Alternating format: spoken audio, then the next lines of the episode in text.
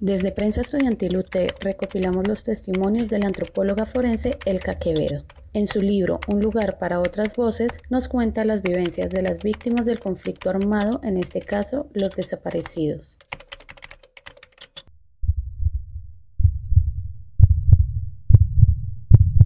Los cuerpos y los forenses.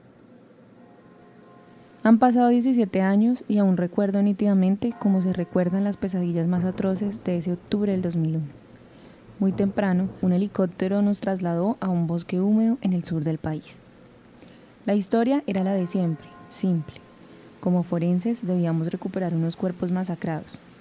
Éramos funcionarios de los que funcionan. Al fin y al cabo era nuestro trabajo y debíamos dejar de lado nuestras emociones.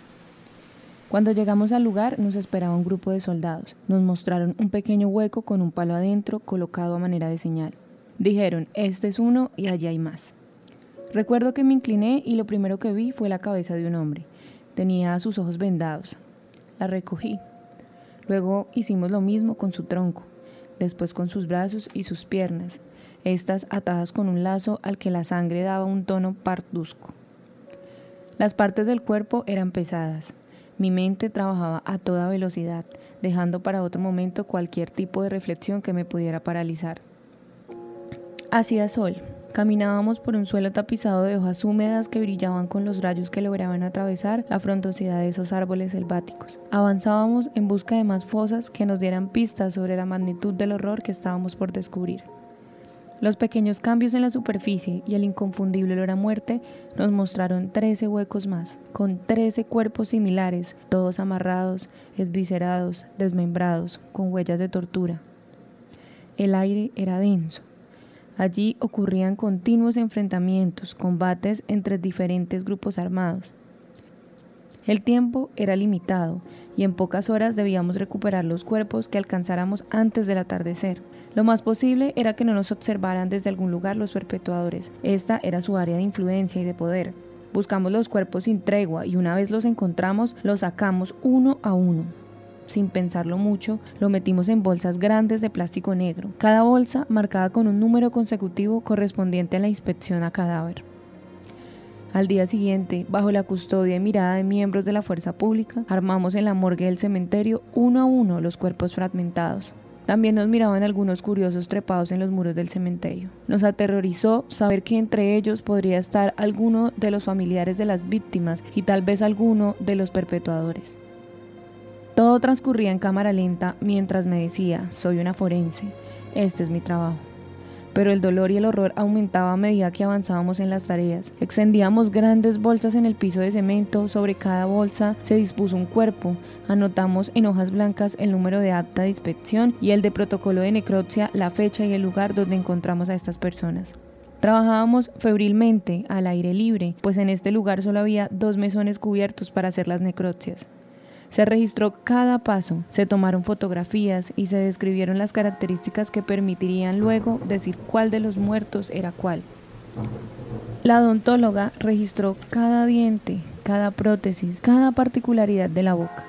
El médico detalló cada lesión, su color, su medida, su ubicación, el objeto o arma que la provocó. Todo esto para determinar la causa y la manera, el mecanismo de la muerte y también describimos las prendas de vestir y los objetos que aún tenían. Nada logró aliviar el malestar que produjo la crueldad que revelaban los cuerpos lastimados y humillados, ni la necesidad de actuar científicamente para poder desarrollar las tareas, ni los pensamientos tranquilizadores que ya casi acabábamos, que pronto estaríamos en casa, en la oficina, en un laboratorio limpio y blanco, ni siquiera la idea de que pronto vendría la justicia. Los cuerpos hablaron sobre el terror que habían padecido, su sufrimiento, la manera en que murieron, cómo los vendaron y les ataron de manos y pies, cómo los esvisceraron para poder ocultarlos en fosas pequeñas. Hablaron de las armas e instrumentos que utilizaron para asesinarlos, para acabar con sus vidas. También nos mostraron el poco tiempo, no más de siete semanas, que llevaban sepultados en esos oscuros y húmedos huecos. Peor aún, Todavía era posible ver las expresiones de dolor en sus rostros, quizás como el último grito de súplica, como huellas indelebles de un horror que para él no existe explicación posible. Los cuerpos nos contaron además de los gustos y costumbres de estas víctimas fatales. Nos hablaron sus tatuajes, sus prótesis dentales, algunas con incrustaciones de oro, una en forma de estrellita. También nos hablaron de sus creencias, presentes en los escapularios que no lograron protegerlos de la muerte violenta. Vimos sus ropas de campesinos lugareños, los pequeños objetos que cargaban y en sus bolsillos encontramos papeles húmedos con letras borrosas en los que apenas se podía adivinar nombres y direcciones. Recuperamos los cuerpos de 14 personas, una mujer con un seno cercenado en vida, tres menores de edad y diez hombres adultos. Quizás era tan doloroso verlos y estudiarlos porque tenían carne, forma humana. Si hubieran sido blancos esqueletos, siempre sonrientes, habría sido un trabajo menos amargo, me dije. Al tercer día finalizamos en silencio la diligencia judicial.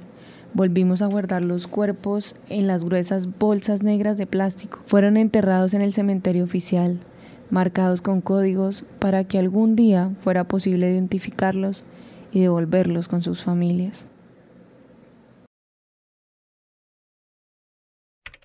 Este fue un espacio de prensa estudiantil UT en conmemoración de la memoria y la solidaridad con las víctimas del conflicto armado.